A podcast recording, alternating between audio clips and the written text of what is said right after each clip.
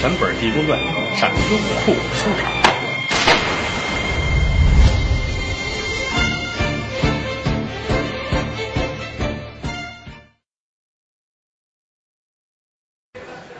道德三皇五帝，功名夏侯商周，五霸七雄闹春秋，顷刻兴亡过手。青史几行名姓，北邙无数荒丘。前人播种，后人收，说甚龙争虎斗？谢谢各位吧，又来了，嗯，尤其是前排啊，好多人，我看着你们忒眼熟了，嗯因为这一堆啊，这。这都见天来啊，照相、录音什么的啊，也不容易。你想啊，能连着八天见天来，这得多大力气？这是水平有限，难为各位这么支持啊，也没法报答各位了，就好好说吧。这个这些日子说的是一个故事啊，《济公传》，一个传统的节目。有人问过我说：“这八天就能说完了吗？”我说：“八天呢，八十天也说不完。”《济公传》鸿篇巨著，就天天这么说，反正说一年是没问题的，啊。那有人说这个听不完怎么办？别着急，八天之后，如果说您觉着好，我们还可以搞第二次，啊，第三次、第四次，咱们可以陆续拿出很多个八天来干这个事儿。其实说良心话，我我挺爱弄这个的，啊，这比干别的都有意思。但是有的时候身不由己，没办法。你看北京德云社一百四五十人，他得吃饭。我天天我晚上跟这儿说，大伙儿觉得就挺好。你得这么想啊，我晚上一人跟这说书，后台就闲着六七十人呢都。嗯，我这钱拿不走，都得给他们分了，是不是？我们弘扬民族文化不要紧，我们也得顾及大伙儿的人生问题啊。所以说，咱们是互相理解。我也尽量的多摘时间说。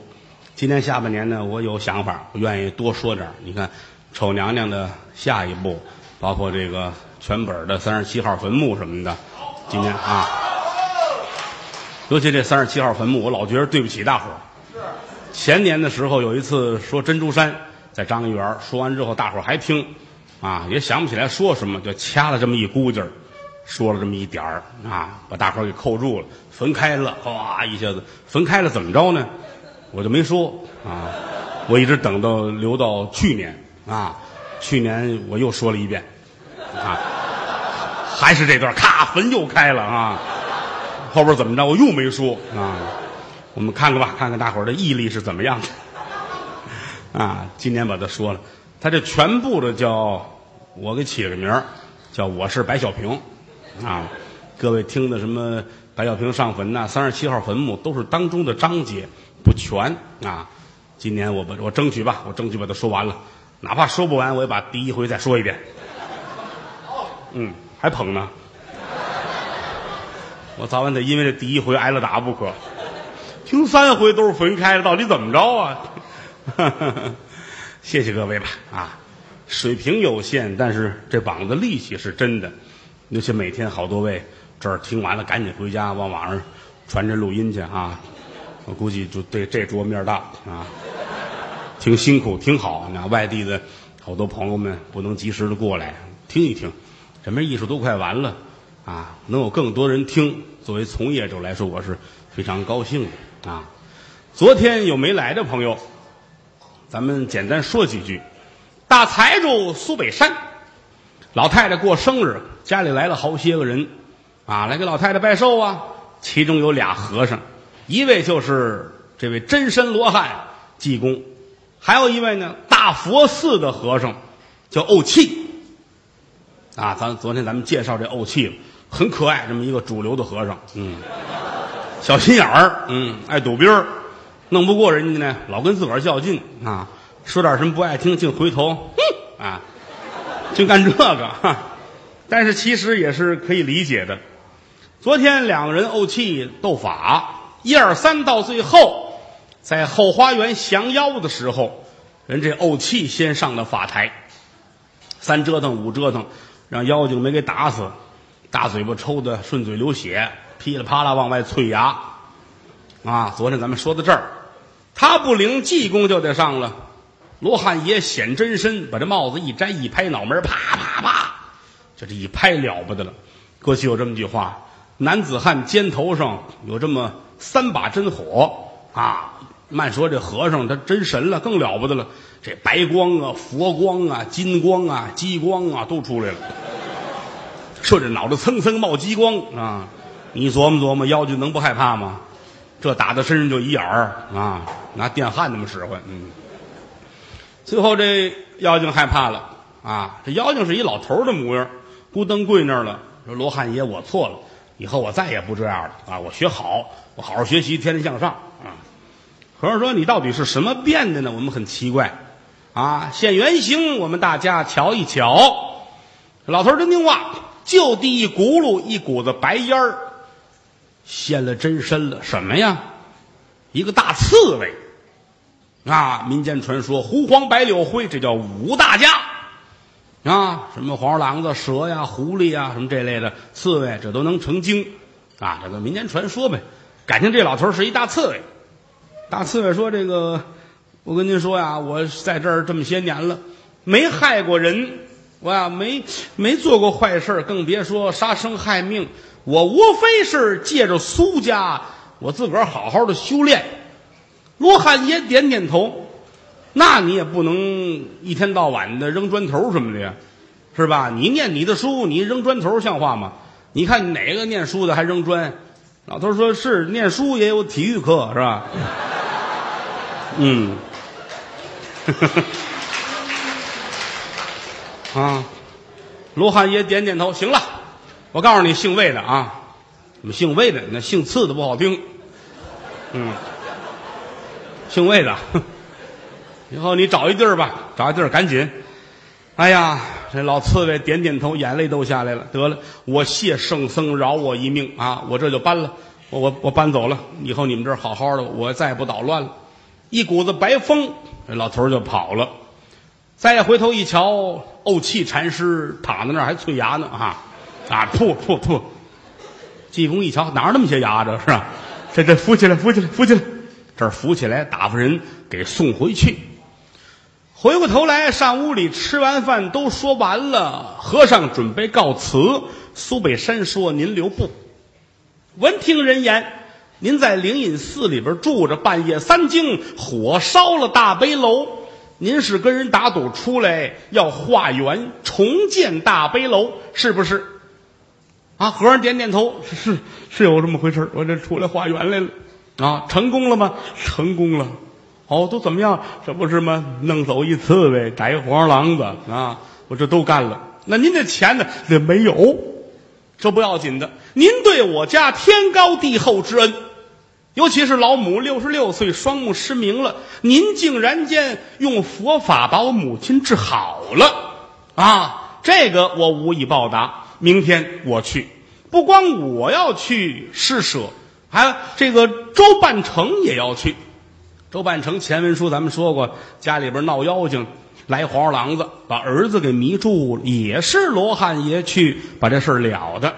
这么哥俩说好了，明天咱们灵隐寺见。这儿说完了，济公告辞回去，人家家里边收拾残局。次日天晴。金鸡三唱，天也亮了，就在灵隐寺这儿，山门打开，小和尚正归着门口扫着地呢。有打山底下来了二十来人，谁呀？头里边就是苏北山，后边跟着周半城，还有这么四五个当地的财主，也是有钱人。说两位仁兄怎么着？您这是打算灵隐寺里边去施舍？我们一块儿，虽然说善财难舍。但是做好事我们也愿意，咱们一块儿吧。没有您两位有钱，无多有少，表一表我们的心意。所以说这几位都来了，来在了山门之外，止住了脚步。小和尚正扫地呢，赶紧放下，这过来了。弥陀佛 啊！呃，各位施主，您这是苏北山过来了啊？小师傅啊，我们是来布施的。啊，来捐钱的，嗯，想问一下，活佛可在否？问活佛在吗？小和尚愣，活佛嗯，没有，我们都都是半死不拉活的这个，活活到什么样儿？什么叫活到什么样啊？高僧啊，金身罗汉呢？有没有活佛？您等一会儿啊，您等一会儿，我给您问问去。那你去，要是活佛在，我们今天这银子就舍在这儿了；活佛不在，我们还得找一家。别走，别走，别走，我给您找去。小和尚进去了，这事儿跟谁说呀？监寺广亮进来一说，来了财主了啊！现如今来好几位，我瞧见后边，嗯，马车、骡子车拉着都是成箱的银子。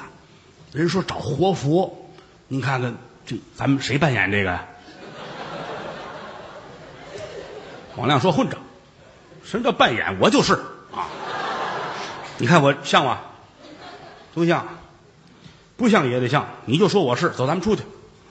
啊，穿着袈裟，打着法器，啊，咱也不说不太清楚吧，各式各样的，咣叽咣叽咣叽，嘡嘡嘡，呱啦呱啦，呱的灵呱灵呱，啊，什么都有吧，后台这点东西吧，啊，啊，二十来位都出来了，门口站着几位大财主，一瞧，嚯，还真热闹啊，动乐相迎，这是这儿等着吧，一瞧。打头这儿有一个披着袈裟的，知道这是领头的啊。说话之间到了切近，苏北山看了看，这位大师傅，请问活佛可在否？弥陀佛！我我就我我就是我就是，那意思我是赶紧把钱拿来就得了哈。我我就是，苏北山气的。大师傅，佛门圣地，休得玩笑！你怎么会是活佛？哎，就我你我是我是，你你怎么可能你是活佛？你太干净了啊！活佛哪有这么干净呢？啊，活佛那头发都打绺了，接着衣裳就能看见里面那泥儿。你怎么是这个这个啊？是我我庙中乃是千年古刹，我们是古庙啊，活佛众多。但不知您说的是哪一位？你这是买卖话。我们这好几位活佛呢，你说谁吧？说名儿吧。啊，苏北山一愣，呃，是这样啊，活佛的名字可不能轻易的提啊，因为这位实在是了不起，谁要敢提一次他的名字，少活十年。我不能说啊，那个周年兄，您来吧。啊。周万成，呃不不不，好，好不能可不能，活佛的名字哪能随便说？说一次少活二十年啊，二十年，也不谁给算的账，这俩人哈不能提。广亮说：“你要不说，那我知道是谁呀、呃，众位施主不要紧的，但讲何方？说出来之后有何灾祸，都在贫僧我的身上。不，这个说一句名字，他得少活十年。”那说嗯，少活二十年，啊，和尚说那都算我的吧，我少活就得了呗。啊，好，来呀，拿水来漱口。这个有身份，临安首富，后边跟着呢，家奴员工带着茶水呢，这儿端过来，这两位，嗯，嚯，漱漱口啊，嗯，这个活佛呀，活佛呀，我们，嗯。很冒昧，要提一下您的名字了啊，就是道济他老人家。说济公的法号，道济他老人家。哎呀，罪过呀，罪过呀！啊，周财主说啊，没事，算他的，算他的。这说完了啊，把广亮气的，嗨呀！说了半天，道道济，疯子。疯道济，疯和尚，道济，你要死！你算吧，你说了好九十了。啊！广亮也生气，你看我们这儿这这敲锣打鼓，穿的挺规矩的，出来接他们，和这俩人要见疯子，哪有啊？这气的，道济，道济，道济，俩财主给算三十六十九十，呃，这辈子该我们的。随着喊油打庙里边脚步声音，这位济公走出来了，歪歪斜斜，也不知跟哪儿睡觉，一身稻草啊。来了，切近一瞧，乐了，认识。这姐妹都都都都来了哈，说话还不利索。这都都来了哈。我家活佛呀，活佛！哈，这个我们来了哈，今天来也没有别的事儿。闻听得灵隐寺要重建大悲楼，我弟兄二人上这给您送银子来了。哈哈，这样吧，我捐一万两雪花银。苏北山一万两。周半成说：“呀，哥哥，你看，你要一万，我我短一两都不行，我也捐一万。后边还跟着好几个呢。哎呦，这个我们出不了这么多，这么着吧，我们一人拿五千两吧。归了包堆这一算，一会儿功夫四万多两。呼，广亮乐的进了这么些钱，这给人家写布施啊，拉到后边去写东西。”都安排完了，周半成说：“我呀得走，家里有事儿啊。前者我儿子不是思念月娥吗？我派媒人提亲啊。王员外答应了。今天英子是家里边见个面，我就不陪各位了。改天咱们再聊。”说着话，带着自己人可就走了。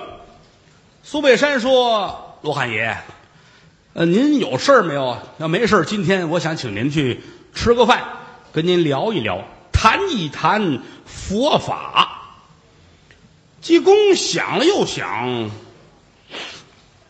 哎呀，老吃饭有有什么意思？哦，是是是啊，您说，那您说咱们去做什么？我长这么大，我没去过妓院。人说没去过妓院不算完人。嗯，我我去一回吧。苏本山愣了，哎，你这这这，知道他好诙谐，但你他也诙谐了，也受不了。嗯，罗汉爷，烟花柳巷可是出家人去得的吗？我是批判性的逛。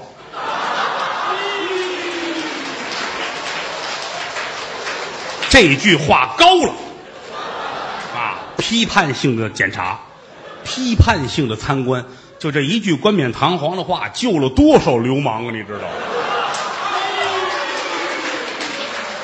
哎，苏北山一听，好好，您只要有一个合理的解释啊，逛妓院不是不可以的啊。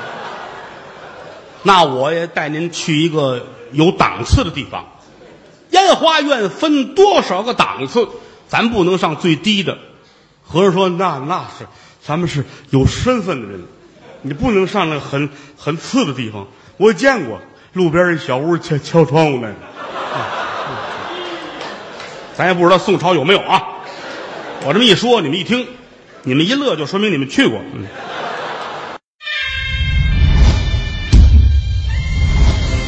全本《地宫传》上优酷书场。